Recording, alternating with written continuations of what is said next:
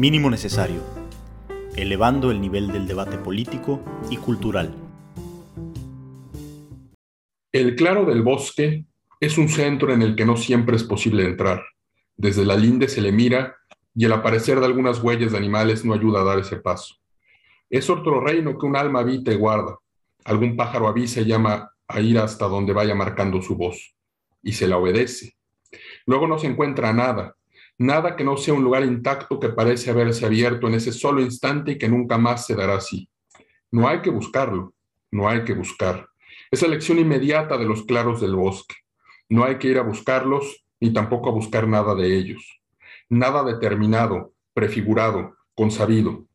Y la analogía del claro con el templo puede desviar la atención. Un templo, más hecho por sí mismo, por él, por ella o por ello, aunque el hombre con su labor y con su simple paso lo haya ido abriendo ensanchando. La humana acción no cuenta, y cuando cuenta da, entonces algo de plaza, no de templo. Un centro en toda su plenitud, por esto mismo, porque el humano esfuerzo queda borrado, tal como desde siempre se ha pretendido que suceda en el templo edificado por los hombres a su divinidad, que parezca hecho por ella misma, y las imágenes de los dioses y seres sobrehumanos que sean la impronta de esos seres en los elementos que se conjugan, que juegan según ese ser divino. Acabo de leer un fragmento del ensayo filosófico, libro de María Zambrano, Claros de Bosque. Eh, estoy hoy acompañado de un querido amigo, ya conocido hace mucho tiempo y admirado desde luego también, que es eh, Rogelio Laguna, estudió filosofía, está estudiando su doctorado también en filosofía, profesor de la Facultad de Filosofía y Letras de la UNAM y de la Facultad de Derecho también, autor del libro Habitaciones del Pensamiento, la ciudad en la filosofía de María Zambrano, que yo tuve el gusto de presentar hace unos años en la librería Jorge Cuesta, de la Ciudad de México, y es autor asimismo de dos libros de cuentos y una obra de teatro. Entonces, eh, sin más preámbulo, más que ese extracto eh, bucólico, saludo a mi gran amigo Rogelio Laguna. ¿Cómo estás, Rogelio? Muy bien, encantado de platicar contigo. Bienvenido a estas conversaciones necesarias, como hemos titulado. Eh, y bueno, aquí sabes que en esta sección pues ah, eh, tratamos de tratar estos temas imposibles. Eh, hemos hablado desde la historia, en la conmemoración, hasta la inteligencia artificial de Wittgenstein. Y yo creo que María Zambrano, la filósofa malagueña, se presta muy bien para una conversación de este tipo, porque nos permite ahondar en muchos aspectos que no se limitan únicamente a la filosofía. Entonces, eh, quizá inicie eh, esta, esta charla, eh, mi querido Rogelio, preguntándote por cómo llegaste, de dónde proviene ese interés como filósofo. además, tú te has especializado en Descartes, si no recuerdo, ¿no? Si, no me recuerdo mal, pero ¿cómo llegas a esta filósofa malagueña tan vital, tan, tan poética, tan literaria en momentos como es María Zambrano? Dirías María Zambrano, ella dice, la yo no elegí la filosofía, sino la filosofía me eligió a mí. Yo mm, no diría exactamente así como que de la nada apareció eh, la filosofía de María Zambrano hablándome, pero durante mi formación filosófica en la Facultad de Filosofía y Letras de la UNAM, donde también eres eh, querido colega, eh, eh, ah, leí el libro de Filosofía y Poesía de María Zambrano, que es un libro que escribió en 1939 mientras estaba exiliada en México, que es un libro bellísimo. Y la primera vez que leí el libro fue como, ¿qué está haciendo María Zambrano aquí? No, no se parecía ni al trabajo estrictamente académico que hacemos ya todos los días, a veces en filosofía, de hacer papers, hacer artículos, ponencias ni tampoco se parecía a otros clásicos, ¿no? Eh, que escriben tratados o que escriben otro tipo de, géneros filosóficos, sino que se trata de una filosofía escrita además con un lenguaje bellísimo. Y lo interesante que fue como el gran descubrimiento que, que, me hizo anclarme a María Zambrano y que hizo que la filosofía de Zambrano apareciera ante mí como un camino para la reflexión y para el pensamiento, es que Zambrano logra un equilibrio muy importante entre la claridad de las ideas y la belleza del lenguaje. Y eso es difícil que se encuentre en la filosofía. O bien encuentras filósofos muy lúcidos a nivel de las ideas, pero con un lenguaje terrible. Alguien diría que Hegel, por ejemplo, sería uno de esos casos, ¿no? Un gran pensamiento, pero escrito de una manera que, pues, no, no diríamos que no lo disfrutamos, ¿no? Y por el otro lado, autores que escriben de manera muy bella, pero que cuesta trabajo entender en términos de las ideas qué es lo que está sucediendo, como sería el caso tal vez en algunos momentos de Gastón Bachelard, por ejemplo. En el caso de Zambrano hay un equilibrio entre la claridad de las ideas y la belleza del lenguaje. Y frente a mí se abre un camino del cual después ya no pude renunciar, que era justamente de, de intentar capturar la realidad en una visión mucho más completa, donde no hubiera que renunciar a, partes importantes. Por un lado, ni a la claridad y por el otro lado tampoco a la belleza. Y eso es lo que encontré en la, obra de María Zambrano. Antes de, lo siguiente que te quiero preguntar es eh, que nos hables de, la biografía de María Zambrano, pero antes de eso quiero eh, indagar eh, en esta reflexión que hace sobre la forma de escribir. tú mencionas a Hegel, por ejemplo, como este filósofo que tiene fama de hermético, que tiene fama de, arcano, eh, incluso muchas personas. Recuerdo alguna vez una, persona en, Facebook que no es, no es una filósofa, pero ponía mi mejor método para dormir y ponía la fenomenología del espíritu hegeliana. Sin embargo, hace poco, eh, precisamente en mis indagaciones sobre Hölderlin, eh, caí en cuenta de que Hegel le escribió un poema, le dedicó un poema a, a Hölderlin, Eleusis, eh, donde habla de, los eh, dioses idos, ¿no? En esta, eh, hay que recordar que Hegel fue compañero de Hölderlin en el seminario de Tubinga, ¿no? A finales del siglo XVIII. Entonces, a pesar, a pesar de todo eso, ahora también pues tenemos la filosofía de la historia, ¿no? Que está escrito en otro tono. Kant, por ejemplo, a veces creo que se pasa de vista, se, queda uno como esta de la crítica, la razón pura, etcétera, pero nos, nos, nos, nos, a veces olvidamos de que Kant también fue un gran ensayista.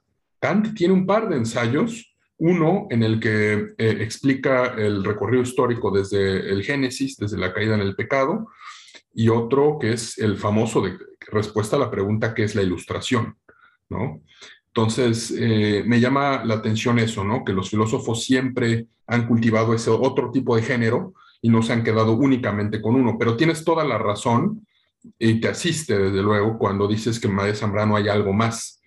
Eh, yo también lo vi así. Yo, de hecho, me acerqué a este librito que es Claros de Bosque y, de hecho, llegué al, libro por Heidegger, porque Heidegger tiene este concepto de, claro de bosque, Lichtung. Es importante en su filosofía, el lugar donde aparece el ser, ¿no? Heidegger introduce muchas reflexiones del paisaje natal, como lo llama él. Ya hablaremos, espero, el rato de, de paisajes, hablaremos de ciudades, porque es importante eh, para María Zambrano eso, pero por el momento solo quiero decir eh, que llegué por esa reflexión heideggeriana del bosque a María Zambrano, y como dices, para mí también fue eso, ¿no? Fue el encontrar con una filósofa que combina eh, el estilo impecable, es parte de lo que ella denomina razón poética, con, digo, un poco lejos de estos excesos postestructuralistas donde todo puede ser, eh, hay cierta solidez en su eh, reflexión. Entonces, ahora sí, dicho esto, ¿por qué no nos platicas algo de eh, la biografía de María Zambrano, de su infancia, bueno, su juventud en España, del exilio en México? tú fuiste además a Michoacán, donde ella estuvo, y, de hecho el, libro que escribiste, que es Habitaciones del Pensamiento, eh, me gusta mucho porque inicia contigo recorriendo en un autobús eh, yendo hacia eh, Michoacán. Entonces, platícanos de eso, querido Rogelio. Bueno, María Zambrano nació en Vélez, Málaga en 1904. Vélez, Málaga es un pueblito que está cerca del Mediterráneo, en el sur de España, cerca de Málaga, pero está ya, digamos, en las montañas. sus padres eran maestros eh, y deciden, bueno, pues que por motivos profesionales ir al, al, sur de España, no eran originarios de ahí, pero le tocan hacer ahí a María Zambrano, que además nunca quiso regresar al, pueblo natal. Había ahí una, una especie de pudor de, de, visitar esos, esos lugares tan, tan íntimos, ¿no? Y cuando tiene unos, ¿qué será? Mm, unos 6, 7 años, tal vez un poco más menos, su padre es trasladado a Segovia para que dé clases, eh, porque era maestro, ¿no? Y los amigos del padre, pues era Antonio Machado y muchos otros que también estaban en Segovia dando clases. Entonces María Zambrano crece en esta ciudad que quienes no la, no la conocen, pues deben saber que hay un acueducto romano maravilloso en Segovia y un castillo, ¿verdad? que parece cuento de hadas. Y ahí está también la primaria donde si uno se acerca, hay una, una placa que dice aquí daba clases Antonio Machado y Blas Zambrano, que era el padre de Zambrano, y Zambrano creció en ese ambiente eh, pues de mucha ebullición cultural, ¿no? Los que iban a ser los, los que iban a, dictar, digamos, en los próximos años la cultura española, la, estaban ahí dialogando con su padre y entonces así, así se formó. Eh, se traslada a Madrid para estudiar en la Universidad Central de Madrid, donde va a conocer a Javier Zubiri y a Ortega y Gasset, de los cuales también en algún momento va a ser su asistente en la universidad.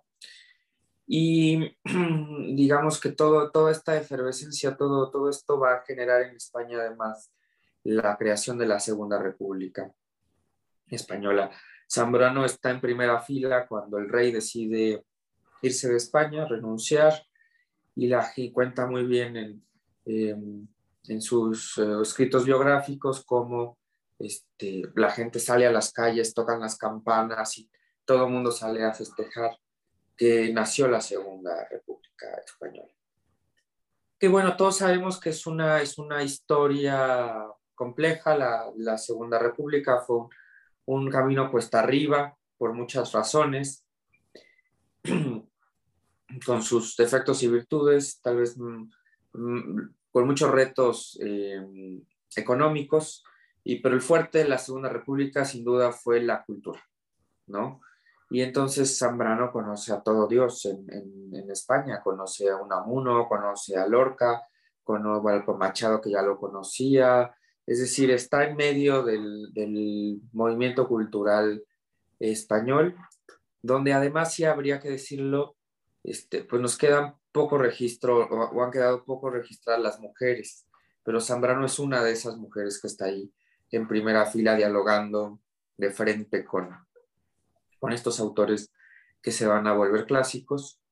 Se casa con su esposo eh, y el, el, esposo consigue algunos puestos diplomáticos en, en, América del Sur, se va a Chile, viaja con él, por eso llega a La Habana, luego va a Sudamérica, pero en, a los pocos días de que está ya instalado en la embajada, se levanta este levantamiento contra la República y decide regresar con su esposo a España, estamos hablando del 36 aproximadamente, decide regresar con su esposo a España para participar en la defensa de la República, que además es algo que nosotros no nos imaginamos, yo creo, Alfonso, en nuestro, en nuestro siglo.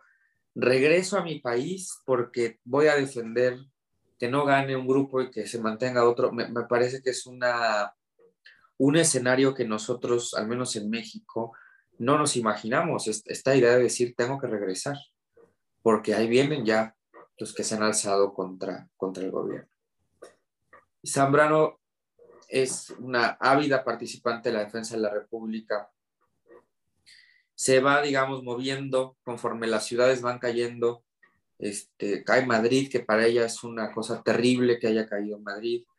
Se refugian todos en Barcelona, ¿no? En Valencia, Barcelona hasta que finalmente en la batalla del Ebro cae Barcelona y tiene que cruzar la frontera hacia Francia.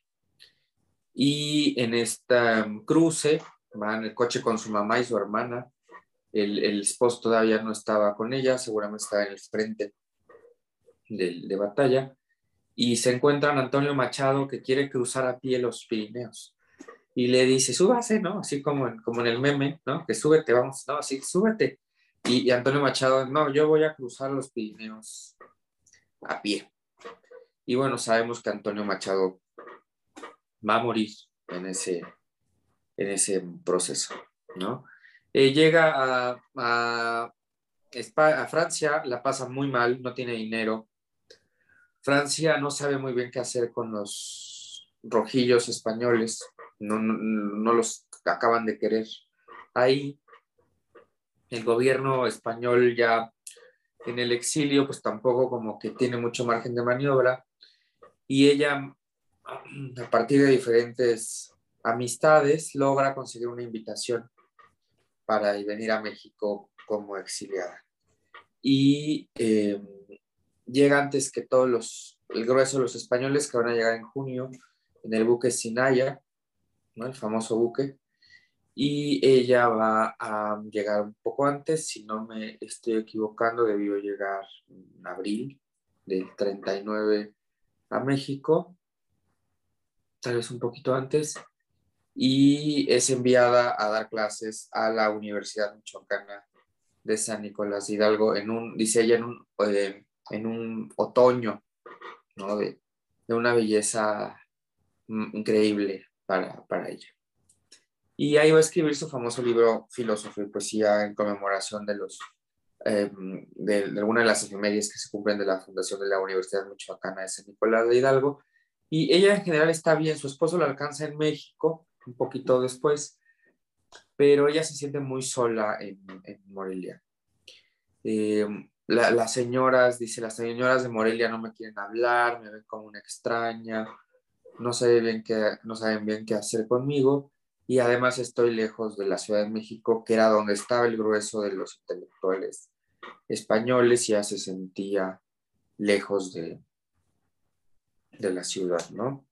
Tiene algunos comentarios ahí un poco ásperos con, con Alfonso Reyes, con Cosío Villegas, como de por qué me estás mandando hasta Michoacán, cuando la Ciudad de México en esos momentos era, y tal vez en algún momento, en algunos casos lo sigue siendo como el centro de diálogo más importante, aunque por fortuna en la actualidad, bueno, hay una diversidad y una posibilidad más grande de dialogar a distancia. Y Zambrano no acaba de encontrarse y, prefiere irse a dar unas conferencias a Cuba y Puerto Rico.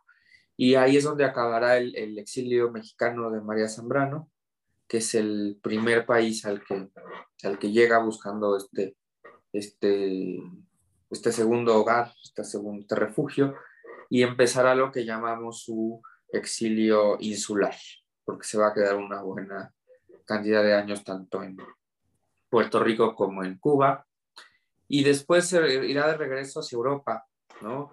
Estará sobre todo en La Pies, en Francia, eh, eh, Francia-Suiza, ¿no? Ahí en ese, en ese cruce de, de territorios, ahí, ahí va, va, a estar, va a estar en Roma también, en, en, en Italia que no le va a ir muy bien porque tenía muchos gatos y entonces sus vecinos la denunciaban y tenía ella que salir corriendo con todos los gatos y hay testimonios de cómo ella la veían en el tren con cajas y cajas de gatos, ¿no? A punto de subir al tren con todos sus gatos. Una, una, una escena que bien podría ser de Buñuel, ¿no? Que podría ser perfectamente de Buñuel. Y además se imaginan en Roma, ¿no? O sea, sí, en Roma, en el tren de la época, con, con todos estos gatos ahí intentando viajar, ¿no? En, en esta especie de, de, destierro permanente, de exilio permanente al que ella siempre se refiere. Y bueno, poco, poco después de la muerte de Franco, pues no tanto, por una década, este, tomando en cuenta que estuvo 50 años en el exilio, ¿no? Este, Zambrano regresa a Madrid, invitado por el gobierno democrático español, este, y con ella, simbólicamente para algunos, se, da, se concluye, da por terminado el, exilio español como el regreso de nuevo de los intelectuales a, a, España. Va a ser la primera mujer en ganar el premio Cervantes también, ¿no? Entonces creo que esos, esos me parece que son los, los, los highlights de su, de su biografía. Este, muy brevemente nada más diría, a lo largo de todos esos años tiene una obra publicada gigantesca, donde los libros más eh, relevantes, bueno, está La tumba de Antígona, está El hombre y lo divino, que es el, gran libro, la obra maestra de María Zambrano, está Claros de Bosque eh, y muchos otros más que textos, artículos, porque ella vivía de publicar artículos, eso no se nos debe olvidar. Entonces ella publicaba y escribía y mandaba muchas revistas. Hay una gran obra de, María Zambrano porque tal vez ella pudo, como nosotros ya no tan fácilmente podemos en nuestro siglo, decir vivo de lo que, de lo que escribo. Y em, bueno, pues es, tal vez, como lo han dicho muchos comentadores, la pensadora más grande en lengua española. Y, y por fortuna cada vez más tiene más lectores, cada vez más se empieza a volver, en el buen sentido de la palabra, un lugar común. Y, no, es esta desconocida que antes me acuerdo, me acuerdo yo cuando hablaba con la gente, le decía, estoy leyendo María Zambrano. ¿Quién? ¿Quién es María Zambrano? Ahora es mucho más fácil llegar y decir, estoy leyendo a María Zambrano y la gente dice, claro, María Zambrano. Oye, este, Rogelio, pues nos has dado un, excelente itinerario por las estaciones de la vida de esta pensadora. Y creo que em, eh, me parece como eh, adecuado que hablemos de, la ciudad en María Zambrano, ¿no? Y que tomemos este pretexto para hablar un poco de tu libro, eh, porque si te fijas, iniciamos esta conversación con un claro de bosque, ¿no? Que es, un, es un, una atmósfera bucólica, una atmósfera no citadina, no urbana. Hablé, incluso mencioné esto de Heidegger, de la selva negra, del bosque en el que, en el que nace su pensamiento. Eh, y luego nos fuimos, tú gracias a tu, a tu recorrido, fuimos visitando muchas ciudades. Fuimos visitando Madrid, eh, por ejemplo, eh, Segovia, hablabas con esta carga medieval que tiene Segovia, con estos arqueros que yo siempre me imagino en estos este, estructuras, ¿no? Que están a punto de disparar sobre los enemigos que llegan al puente hablas generalmente de, bueno, hablaste de España y me viene a la mente esta reflexión de Miguel de Unamuno, eh, donde eh, en un ensayo él hablaba de la cercanía que existía entre el Magreb y España. pertenecían en esta idea de lo religioso, en esta idea de la sangre, en esta idea de los toros, que un, un, país o una capital como Madrid podían estar tan cerca del foco del laicismo que era París, y al mismo tiempo estar tan lejos de ese foco jacobino eh, revolucionario y estar más cerca de la religiosidad eh, a, carne viva, valga, ¿no? La expresión de, eh, del Magreb, ¿no? De Marruecos. Incluso pensar en la Andalucía es pensar en las procesiones de Semana Santa, es pensar en la Virgen del Rocío, es pensar en los altares, eh, es pensar en los eh, conventos, en los claustros, eh, y es pensar en una religiosidad que incluso lleva a Lorca a pensar también desde esa coordenada, ¿no? O sea, desde la coordenada de la sangre de los cristos dolientes que está en Andalucía y que está también ligada a un pasado latino, ¿no? Un pasado greco-romano. ¿No? Pensando un poco en Córdoba, eh, pensando en los puentes eh, cordobeses. Eh, entonces, toda esa cosmovisión nos las has como condensado en esta, en esta persona. Y luego nos trasladamos a México por tu recorrido y encontramos esta interesante característica, que es la discrepancia entre la provincia y el centro, ¿no? En ese momento, un centro que se empezaba a consolidar como el centro ceremonial del régimen prista, eh, en las épocas de Lázaro Cárdenas, eh, pensando sobre todo en la expropiación petrolera y en la escenificación, ¿no? Y pensar incluso en la avenida este, 20 eh, de noviembre, ¿no? Y en estas renovaciones que hacen de los, del centro histórico para ser el gran centro ceremonial. en tu libro hablas de Michoacán y dices que María Zambrano se vio rodeada de pronto de arquitectura novohispana. En Michoacán también es eh, el lugar de las utopías, ¿no? De las utopías, eh, eh, de las misiones. y luego vas a Roma, ¿no? Que es otra, otra, otra, otro escenario. haces una escala en, Francia con esta anécdota que nos cuentas de Machado y que me hizo pensar de inmediato en Walter Benjamin y en ese destino trágico, ¿no? Cruzando y que no van a llegar a buen puerto. Por ahí también recordé a Ana, Segers, ¿no? En estas historias de los exilios. En fin, hay muchas cosas, pero eh, ¿a qué voy con todas estas reflexiones? Que el itinerario del pensamiento es un itinerario de las ciudades. Eh, perdón, se me olvidaba las islas, y lo dijiste bien, una existencia insular, ¿no? Eh, hay un ensayo por ahí interesantísimo de Alejo Carpentier sobre Cuba, sobre La Habana, ¿no? En la ciudad. Eh, todas estas casas viejas, las manchas de humedad, la pátina que va cubriendo con de salitre esas, esas casas. Entonces, creo que María Zambrano, desde el exilio, y déjame ponerlo así, a ver tú qué opinas, como que fue recuperando pedazos de su casa, ¿no? Fue recuperando de Roma, se llevó algo, algo hacia España, y tú, tú, tú lo citas en tu libro, y dices que ella, ella piensa en Madrid, la luz de Madrid es la luz de las 10 de la mañana, y que no se imagina Kant escribiendo en ese ambiente. Y no, Kant escribe en, Kaliningrado hoy, en Königsberg entonces.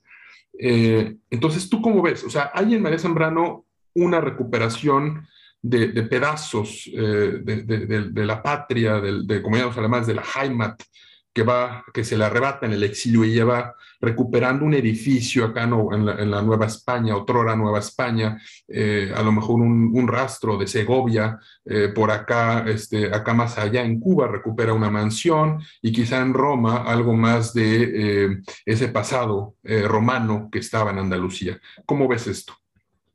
Creo que lo que va descubriendo Zambrano en el exilio, y lo, dice con todas sus letras, es que las ciudades tienen un rostro. Ahora, a lo mejor no todas las ciudades, pero, pero hay algunas que sí, ¿no? Eh, y eso es lo que ella va coleccionando en sus viajes, no como una mm, decisión, sino como una experiencia, como algo que se, que se, que se abre frente a ella, una manera de darse la realidad que solo se da bajo ese rostro de esa ciudad.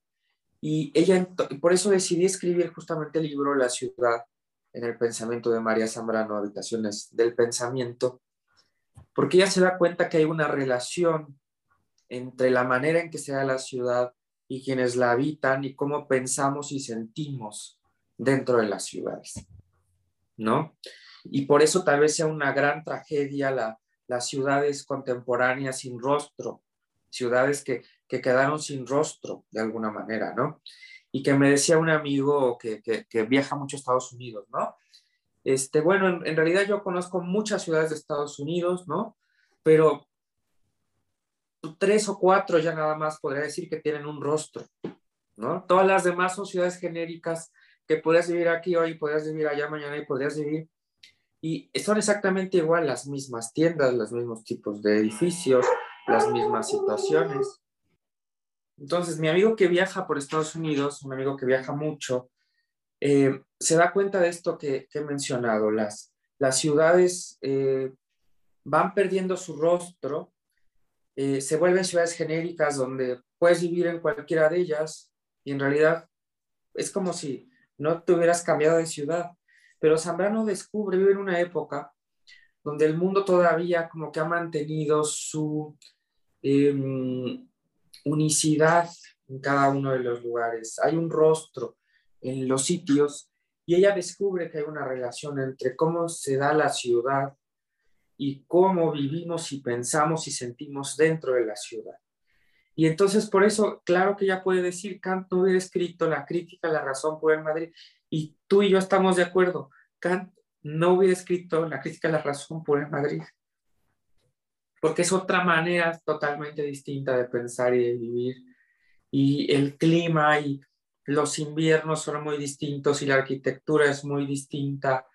No hubiera escrito La crítica de la razón pura en Madrid, no porque, digamos, los, los, eh, los que viven ahí no pudieran tener la capacidad intelectual, sino porque la manera de vivir y sentir las preocupaciones existenciales son otras. Y Zambrano lo que hizo muy bien es ir sintiendo, viviendo, pensando en cada una de estas que ahora me gusta llamar ciudades zambranianas y lo traslada a su obra. En los prólogos de cada uno de sus libros vemos a Zambrano hablando de la ciudad donde escribió ese libro o ese texto. ¿no? Entonces, en el, prólogo del filosofía de poesía hablará de Morelia, como en otros textos hablará de Roma, o hablará de París, o hablará de Suiza, o hablará de muchos otros lugares, La Habana, o de, ¿no? De, La Habana, estaba enamorada de La Habana, María Zambrano, donde más conoce a Lezama Lima y conoce a todo eh, el grupo de, de, la revista Orígenes. Entonces, me, me, parece que eso, eso es lo que, lo que me llevó a escribir el libro sobre la ciudad de María Zambrano, que, que además cuando lo escribí me sorprendió que la ciudad, aunque sí aparecen muchos comentadores, no tenía el, foco encima de, estudio y, porque me parece que es una de las grandes revelaciones dentro de la escritura de Zambrano, tal vez una revelación no planeada por la autora, a la vez que nos muestra sus ideas, nos muestra las ciudades por las que va construyendo esas ideas. a, mí, a mí me pareció muy estimulante este libro, este, em, mi querido Rogelio, incluso yo recuerdo que cuando yo lo presenté, en ese entonces en la Librería Jorge Cuesta, yo hablé de Gerardo Denis, de uh, Juan Almela, ¿no? de este poeta que a mí me parece también eh, uno de los máximos exponentes, quizás después de Sor Juana, uno de los poetas más altos de, México, eh, y del papel que desempeña la ciudad para Juan Almela, para Gerardo Denis en la poesía. Eh, tiene por ahí algún, algún, este, algún escrito donde habla de lo poco que él salió, ¿no? Este, Gerardo Denis vivía ahí cerca del eje 6, eh, para los que nos están escuchando otro, en otros países, en la Ciudad de México, hay una calle que se llama el eje 6 y está cerca de lo que se llama la ciudad, deportiva, ¿no? Hay un estadio, etc. Vivía en un departamento ahí, este, eh, dicen algunos este, de sus biógrafos, este, un tanto oscuro, no llega mucho el sol, y, él derivaba este, poemas, eh, viajaba a, este, a, Italia a explorar como el origen de Pinocho, eh, a la India, muchos lados, pero desde ese lugar. Entonces, eh, cuando uno, uno lee este, sus libros, sus poemas, sus cuentos, cuentos como Alebrijes,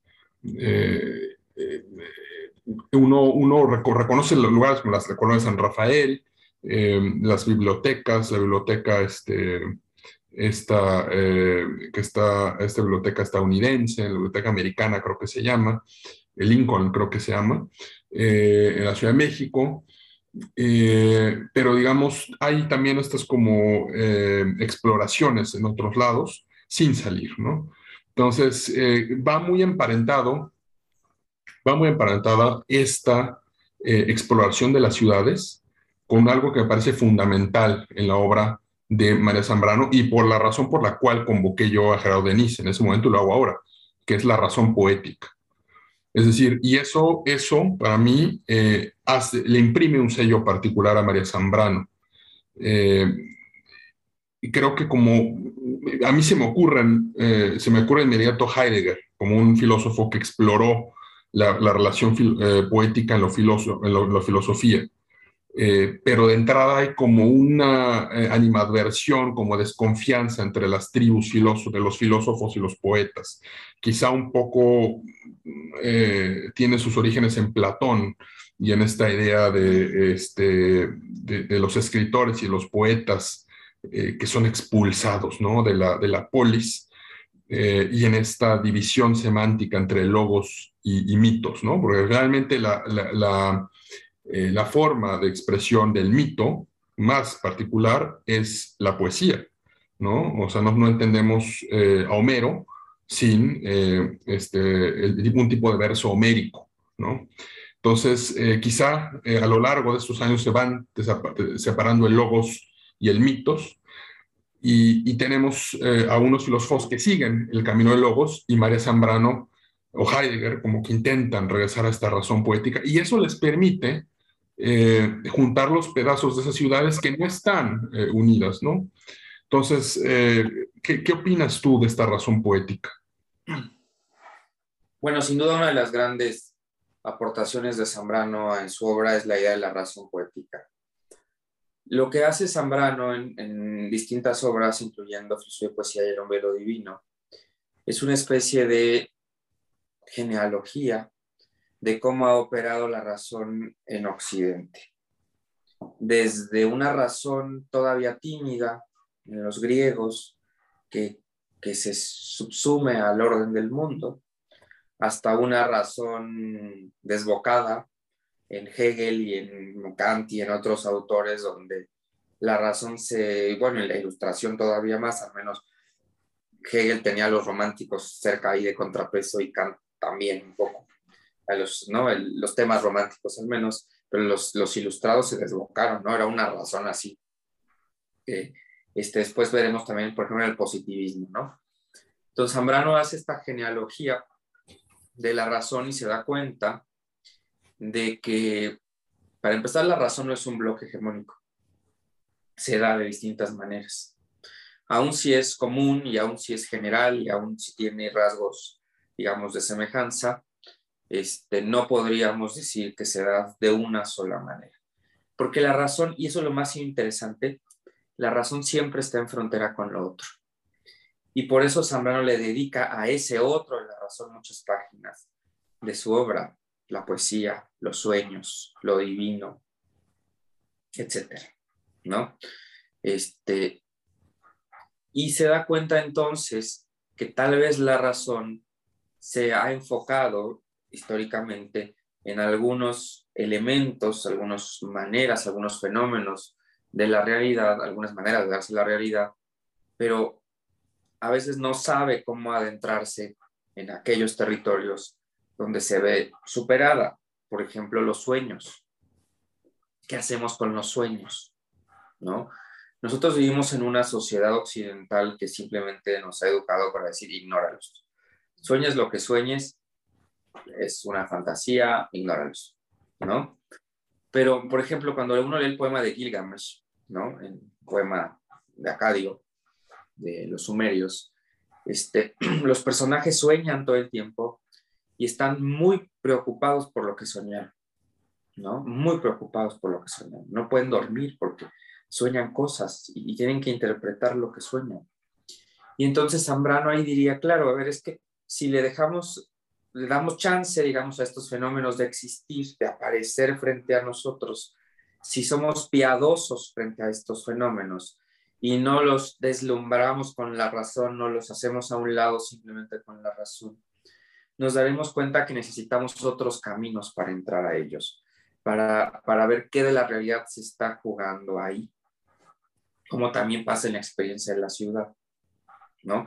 La experiencia de la ciudad no es una experiencia racional, es otro tipo de experiencia. Me acuerdo que en algún momento que fui a Berlín y caminábamos tú y yo en las calles y hablábamos de la historia de los lugares y la comida de aquí, la comida de allá y ¿no? Y, Berlín anocheciendo y nosotros caminando en, las calles, esa no es una experiencia racional, la vida no es una experiencia racional, ¿no? Entonces, ¿cómo explicamos estas experiencias? ¿Cómo ahondamos en nuestra propia vida finalmente? Y dice Zambrano, lo que pasa es que tenemos que construir un nuevo tipo de razón, donde no renunciemos a los beneficios, al orden, a la luminosidad que tiene el orden de la razón, pero que tampoco renunciemos a cómo vivimos las cosas. Tampoco eliminemos todo aquello que no puede ajustarse a los parámetros o las estructuras que la propia razón exige para poder aceptar, legitimar un objeto, como diría Kant. Y entonces Zambrano lo que hace es construir esta idea de una razón poética. Es la razón, pero es una razón, para decirlo de manera simple, pero me parece que atinada, es una razón que deja que las cosas sean y no les quiere imponer un modelo. Eh, mencionas ahorita esta, o recuerdas nuestras caminatas por Berlín, que también yo tengo un buen recuerdo de ellas, eh, estimado Rogelio, eh, y me gusta que lo hayas planteado así, porque me lleva a pensar en Baudelaire, en este gran poeta. finalmente, el, el dandy camina las ciudades.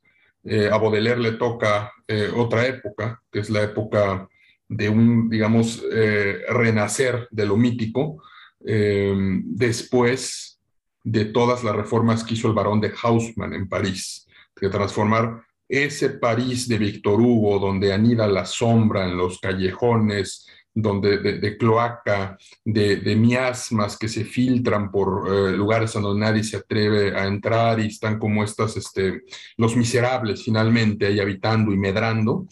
Eh, y, los bulevares de, de, Hausmann, ¿no? O sea, los bulevares eh, grandes que es la luz de la razón que va abriendo la ciudad, ¿no? Y, y que lo que hace finalmente el dandy, el dandy bodeleriano es darle otro orden a esa ciudad, ¿no? Irla recorriendo, ir viendo eh, este, las flores del mal, ¿no? Recuperándolas aquí, un poco una exposición de arte de Delacroix, un poco una prostituta por allá, eh, acá este, esta eh, Jean Duvalier, la, esta mulata de la que también se enamoró, en este apartamento alguna reunión de espiritismo, es decir, va rompiendo como esta idea eh, racional, ¿no? Que realmente, ahorita que mencionabas las ciudades modelo que se van creando, tiene que ver con eso, tiene que ver con imponer un, modelo único de razón o de ciudad y replicarlo en todos lados. Eh, pero también hay otro gran eh, caminador, caminante que ya hemos traído a cuento hoy, que es Walter Benjamin.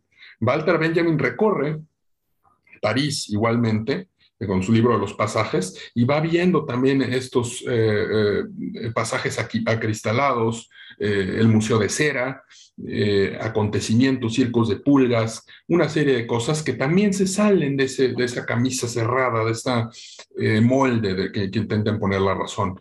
Y, y, no ha sido la única vez que tú y yo hemos caminado ciudades y hemos platicado de N cosas, ¿no?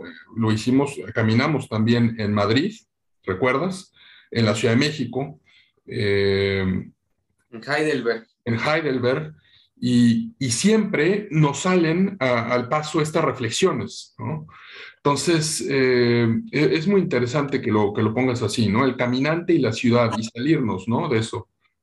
¿Sabes qué es la diferencia entre habitar una ciudad y esta idea superficial del turismo de una ciudad, ¿no? Eh, y, creo que uno, eh, por ejemplo, cuando uno puede quedarse un poco más de tiempo en una ciudad, que simplemente como eh, a veces todo nos ha pasado en el, camión turístico, ¿no? Subes, bajas, fotos, sigues, ¿no? Y, no hay manera de, de, realmente ver el rostro de esa ciudad más que muy por encima, ¿no? Cuando te puedes quedar en una ciudad tienes la posibilidad de un poco imaginar realmente cómo es la vida ahí, ¿no? Y ya no, no solo imaginarla, sino empezar a vivir una vida en el lugar. Y, hay ciudades difíciles de, vivir, hay ciudades que son muy, muy hostiles. Eh, la Ciudad de México es una ciudad hostil, pero Nueva York también es una ciudad hostil, ¿no? Y hay otras ciudades que tienen otros ritmos, que tienen otras, otras maneras de pensar la existencia. Por ejemplo, en Salamanca, en España, claro. que es ciudad maravillosa, ¿no? Sevilla, Nápoles. Nápoles, este, mm. Dijon, Francia, para hablar de algunas que, donde he estado más tiempo. Eso, se, se, se, sentan frente a nosotros otras, otras para seguir un poco el juego con Benjamin, otros pasajes de nuestra propia existencia. Sí somos más felices en unas ciudades que en otras. Sí, estamos más tristes en unas ciudades que en otras, sí. Sí estamos ahí, ¿no? Y Claro, ahora lo que yo le agregaría a Zambrano, que no, no lo, sí lo, lo menciono, pero, pero en otro sentido, sería esta idea de las no ciudades, estas ciudades sin rostro, estas ciudades ricas, donde, ¿no? Donde puedes estar en una o en otra o en otra, y da lo mismo. Qué terrible que estemos viviendo en un contexto donde nuestras vidas son igual de genéricas tal vez que nuestras ciudades, de alguna manera. Hay un ensayista eh, italiano que me, gusta mucho, que es Roberto Peregali, eh, y él habla de eh, la fascinación que existe en el hombre contemporáneo por eliminar la pátina de los lugares. O sea, él se queja mucho de que todos los edificios los dejen lustrosos, limpios, recién, eh, pues sí, que tengan esta apariencia como de Home Depot, ¿no? De, de, casas recién armadas. Y sí, o sea, uno puede sacar, da la tentación de sacar una regla y, medir y ver que la ventanita está perfecta y demás, ¿no? Eh, pero, pero al final del día, eh, él lo contrapone a estas viejas mansiones napolitanas invadidas mm, por hiedras, devoradas por la naturaleza, con las manchas de humedad cayéndose, la pátina de los siglos, ¿no? Y, él, él, lo que dice es que lo que quiere el ser humano moderno es eliminar la sensación de envejecimiento, la sensación de Em, eh, lo efímero de la vida, lo que se busca es una inmortalidad. Y tú hablabas del turista como una especie nueva, ¿no? Porque a María Zambrano no, no alcanza, no alcanzó ella a ver ya el nuevo turismo eh, depredador, ¿no? De, eh, el turismo de, se pone de moda Lisboa, vámonos todos a Lisboa, vamos a tomarnos la foto acá y, demás con esta escultura de Pessoa, eh, nuestros pastes de Belém, si bien nos va, y, este, y entonces esta inflación de personas que van pisando las mismas callejuelas eh, y van como destruyendo esta, eh, esta pátina de los siglos, ¿no? Este, el fado, los, los murmullos del mar, van quedando aniquilados por la, por la, fotografía, por el influencer, ¿no? Esta nueva especie que tampoco ya vio Zambrano, que es básicamente pues se trata de, eh, la, instrumentalización más burda de la ciudad, ¿no? Ibas a decir algo. Bueno, estaba pensando en estos cruceros gigantescos en Venecia, que son más grandes que los edificios de Venecia. O sea, ves, un crucero que, que le, le, pasa por metros los edificios por, junto a los que está, digamos, eh, permaneciendo, flotando. Y, y, y, sale más gente del crucero que los que viven, trabajan en, en, Venecia y que bajan por dos horas y se vuelven a subir. Y entonces, esto, eso no lo vio Zambrano porque seguramente habría, habría reflexionado sobre eso y se habría dado cuenta como nosotros de esta, que esta velocidad de la modernidad más cercana a la razón que ella critica justamente esta razón hegemónica de la regla, del tiempo, de la eficacia, de, ¿no? no deja espacio para ese otro tipo de entidades, para ese otro tipo de maneras de darse la realidad que ella está escribiendo a través de este recuento de ciudades. Y de ahí también la idea, por ejemplo, de los claros de bosque, ¿no? Y de muchos otros elementos que va ella construyendo en, su, en sus textos, lo sagrado, por ejemplo, ¿no? Eh, que son maneras de darse la realidad que no van a aparecer porque sí, sino aparecen cuando nosotros dejamos que la realidad sea. Y tal vez en, la manera contemporánea de vivir el espacio y el tiempo, ya no dejamos que las cosas sean frente a nosotros. No dejamos que nada envejezca, no dejamos que nada muestre el paso del tiempo, no dejamos que nada em, sea natural, por decirlo así, porque todo ya tiene que ir de acuerdo a las modas, a los modelos, a cómo está en este momento presentándose frente a los demás en el imaginario. Y Zambrano diría, deja que las cosas aparezcan frente a ti. Y eso pienso que tal vez es, al mismo tiempo es, es clara la idea, pero al mismo tiempo es como un acertijo porque ¿qué significa para nosotros, seres contemporáneos, rodeados de máquinas homogeneizantes que son todas las redes sociales y todas las plataformas y todo? ¿Qué significa para nosotros dejar que las cosas sean? Es, yo creo, el gran misterio de nuestro tiempo. Quiero que eh, eh, para este, terminar nuestra conversación hablemos de lo sagrado en María Zambrano, pero antes de eso, eh, me gustaría retomar una cita de un, querido profesor, Alfonso Alfaro, que ha escrito ensayos sobre eh, Luis Barragán, el arquitecto, y él escribe en, en, el texto Barragán en la ciudad una herencia de medio siglo. El problema de nuestras ciudades no es que hayan sido, surgido fraccionamientos como el Pedregal, sino la seducción que ejercieron sobre las clases medias y las nuevas élites mexicanas.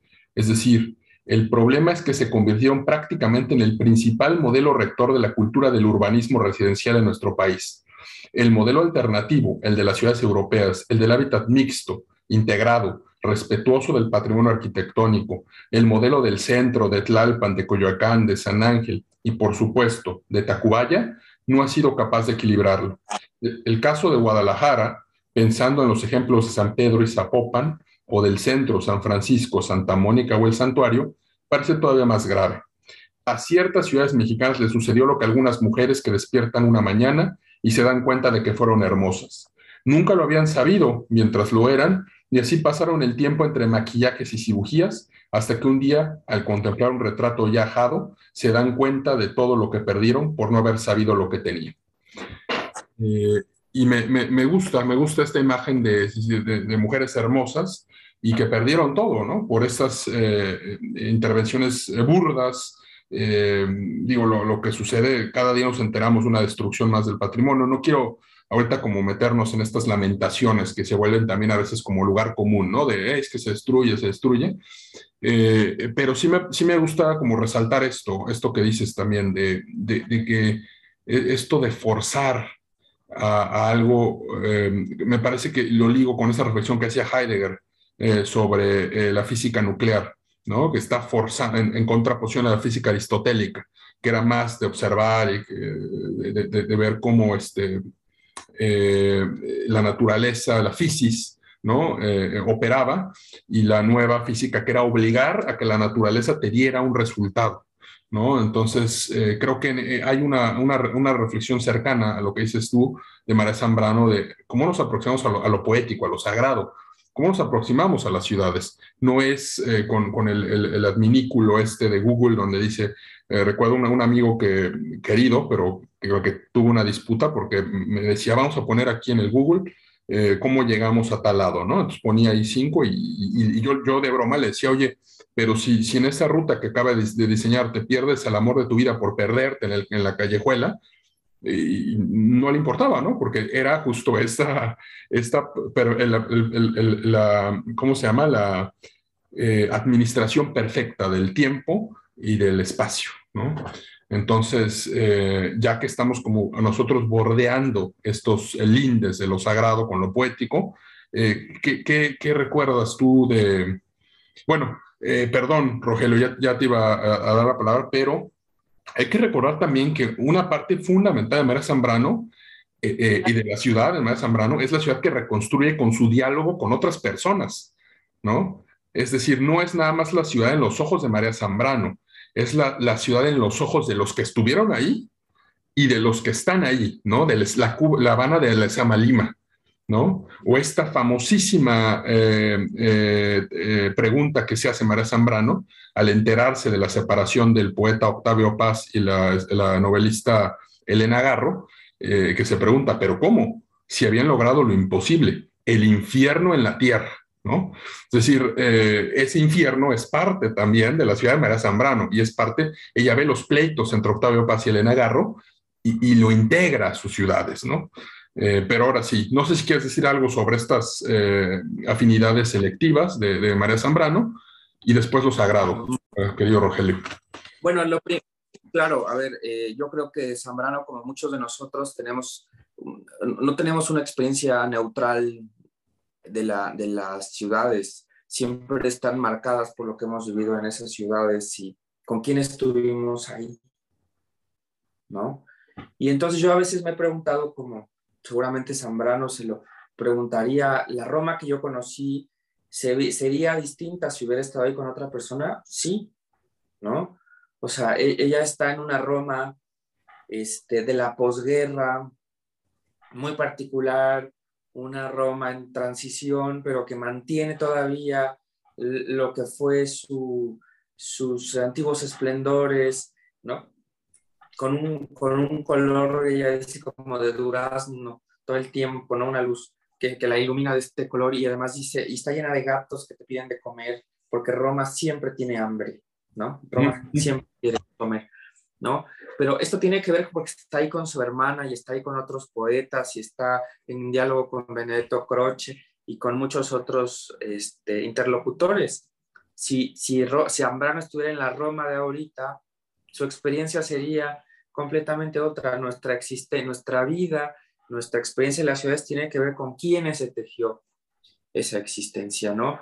Y, y, y sí, efectivamente creo que, creo que se nos pasa por alto muchas veces esto como, como justamente dejar que nuestras, mm, como hacer presente que nuestra vida, nuestra experiencia está llena de tantos pequeños detalles, de tantos cruces de elementos que, que sin duda si algo se modificara no sería lo mismo, ¿no? Ahora, sobre lo sagrado, Zambrano tiene una dialéctica, explica la realidad. Es por un lado una filosofía de la historia, pero también es una ontología, eh, que es una dialéctica entre lo sagrado y lo divino. ¿Qué es lo sagrado? Es la realidad sin nombre, la realidad que todavía no se muestra, la realidad subterránea que está debajo atravesando frente a todas las cosas. ¿Y qué es lo divino? Lo divino es la realidad que ya podemos explicar, es la realidad que ya podemos de alguna manera organizar, ¿no? Es la idea de una realidad indeterminada frente a una realidad que es determinada, pero no solo por nosotros, sino porque se deja determinar. Hay una relación entre la realidad y nosotros, ¿no? Este, los dioses toman rostro, diría Zambrano, no solo porque nosotros los nombramos, sino porque la realidad misma quiere tomar un rostro. Entonces es, es, es interesante porque no es de ninguna manera una antropología básica donde Zambrano diga es que nos inventamos todo y ya, ¿no? No, es que la realidad quería tomar un rostro. Hay una correlación entre la realidad y nosotros, lo que queremos nosotros y lo que es la realidad. Y entonces eh, Zambrano esto lo convierte también en una filosofía de la historia. Por un lado es la manera en que la realidad está frente a nosotros apareciendo y desapareciendo, lo que se nos muestra y lo que no se nos muestra.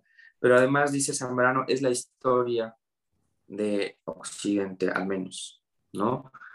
¿Cómo pasamos de un hombre prehistórico de un hombre medieval en una catedral gótica que se subsume frente a un poder que sabe que no puede controlar, que intuye que hay una serie de fuerzas que no puede controlar, frente a un youtuber contemporáneo, frente a un mm, millennial, lo que quieras, contemporáneo, entre los que estamos tal vez nosotros, y que, y que crecemos con la idea de que, de que tal vez no hay límites, de que si somos, nos esforzamos podemos de alguna manera tomar el control de nuestro destino y de la sociedad.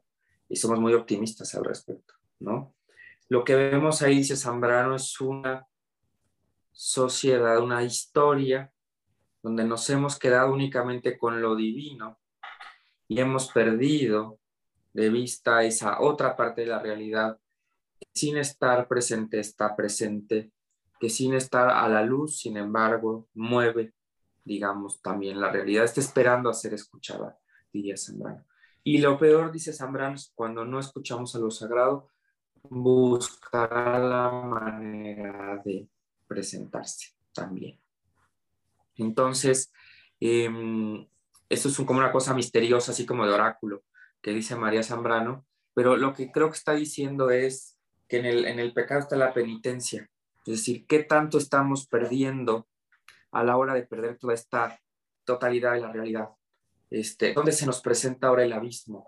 Y diría Zambrano es que el abismo dejó de estar afuera y el abismo es ahora nuestra propia existencia, porque es el único espacio que hemos dejado para que lo sagrado se vuelva a expresar. Oye, este, pues eh, yo quisiera terminar este, nuestra este, conversación. Hay poco que añadir a lo que dices, eh, Rogelio, pero quisiera terminar eh, como inicié, con otra estampa de Claros de Bosque. y a propósito de lo que dices del abismo, el abismarse de la belleza. Tiende la belleza a la esfericidad. La mirada que la recoge quiere abarcarla toda al mismo tiempo porque es una manifestación sensible de la unidad, supuesto de la inteligencia del que tan fácilmente al quedarse prendida de esto o de aquello y de su relación, sobre todo de su relación, se desprende. Ya que esto o aquello, considerado desinteresadamente, muestra su unidad, no suya tal vez, más unidad al fin y al cabo.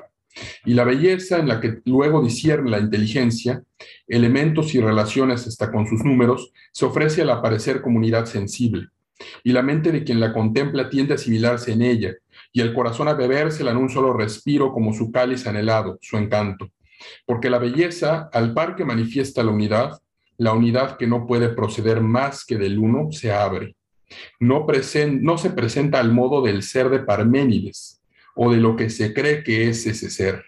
Se abre como una flor que deja ver su cáliz, su centro iluminado que luego resulta ser el centro que comunica con el abismo. El abismo que se abre en la flor, en esa sola flor que se alza en el prado, que se alza apenas abierta enteramente, apenas como distancia que invita a ser mirada, a asomarse a su cáliz violáceo, blanco a veces, y quien se asoma al cáliz de esta flor, una, la sola flor, arriesga ser raptado, riesgo que se cumple en la coré de los sacros misterios. La muchacha, la inocente que mira en el cáliz de la flor que se alza apenas al, al par del abismo y que es su reclamo, su apertura. Y no sería necesario, diciéndolo con perdón del sacro mito eleusino, que apareciera el carro del dios de los ínferos, el solo abismo que en el centro de la belleza, unidad que procede del uno, se abre bastaría para abismarse. Y así la esperanza dice, hasta que el abismo del uno se alce el todo, hasta que Demeter alma no vuelva a tener que ponerse de luto.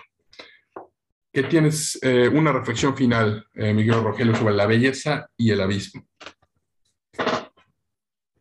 Pues yo creo que Zambrano justamente se dio cuenta que el mundo que está frente a nosotros es justamente un, una especie de bosque abismal que no hemos acabado de descubrir.